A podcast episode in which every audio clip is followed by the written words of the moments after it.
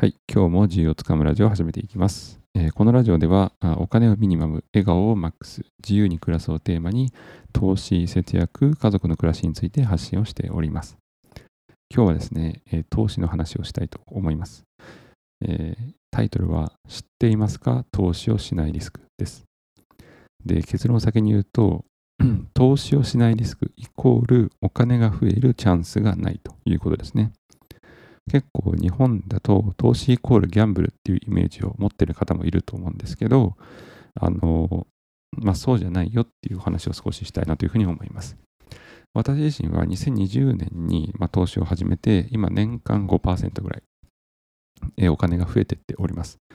で、えーこの投資を始めた最大のきっかけが、この投資をしないリスク、イコールお金を増えるチャンスを逃してますよっていうことが結構自分なりに響いて、えー投資を始めてみました。例えばですけれども、まあ、購入した株が100円から110円になった。そしたらお金が増える。まあ、結構シンプルですよね。でも投資をしなかったらお金が増えるチャンスすらないんですよ。当たり前なんですけど。例えば貯金していたらですね、貯金、えー銀行にある100円は、まあ、何年経っても100円ですよね、大体。そんな中、アメリカの代表的な株式市場が S&P500 っていうのがあるんですけど、まあ、それを見てみるとですね、2020年にもし100万円分を貯金ではなく、まあ、株としてこう置いておいたらですね、2020年に今いくらなっていたかご存知ですか？それ。わかりやすく言うと、もう300万円です。300万円。100万円が300、300万円になってるんですよ。で、過去の自分はこの事実を知ってですね、まあお金の知識不足っていうものを非常に痛感しました。これを聞いて、まず、あの、リスナーのあなたがどう感じたかっていうのが今日お伝えしたかったことですね。貯金していたら100万円は100万円のままなんですよ。ただ、まあ、資産の一部をですね、株で持っておいてもいいかもなって思ってくれたら、今日はもう僕の目標は達成です。例えば、500万円の、まあ、貯金があったとして、それをですね、全部、まあ、株で持ってるっていうのはちょっと不安だと思います。確かに。それは僕もそう思います。ただ、500万円やったら、その中の50万円とか、まあ、100万円でも、あの、何かの株にね、ちょっとこう置いておくだけで、上がる可能性があるんですよね。もちろん下がることもあります。下がることもあるんですけど、まあ、いつか別の回でお話をしようと思いますが、まあ、米国の株式市場は歴史を見てみればわかると思うんですけど、基本的に年単位で見れば上がるんですよ。まあ、ちょっと極端かもしれませんが、あの、長期投資で、まあ、5年、10年とですね、貯金のように置いておけば、基本的には増えていっています。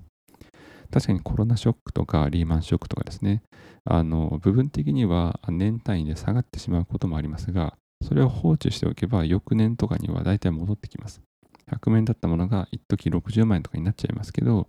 またもう一年そのままほったらかしにしておけば、また100万円になり、150万円になり、で、最終的に2010年から2020年の間、コロナショックもありましたし、リーマンショックもあります。ただそれでも3倍ぐらいに資産が増えてるっていうのが事実ですね。まあ、これを知って、えっと、2020年から僕は投資をすることにしました。で、この投資に関するお話は、あの、少しずつ、あの、もうちょっとですね、深くしていければなというふうに思っています。私自身もお金の勉強とか今までほとんど、えーしたことがなくて、まあ、の MBA に行ってた時に大体はしましたけど、まあ、それはあくまで、なんでしょう、あの、ただの勉強っていう感じで自分のお金をどうこうするっていうことまで、あの、活かしてなかったんですけど、あの、そんな MBA の知識とか全然関係なくいらないので、あの、普通に、えこのラジオを聞いていれば、少しずつ投資の魅力、まあ、やりやすさ、怖さっていうものをあのなくしていきたいなというふうに思っています。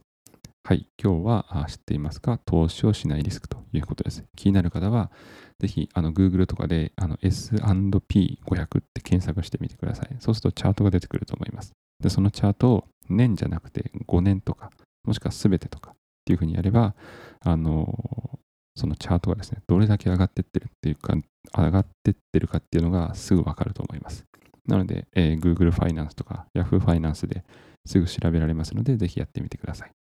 はい、今日の放送は以上でございます。今日も良い一日を。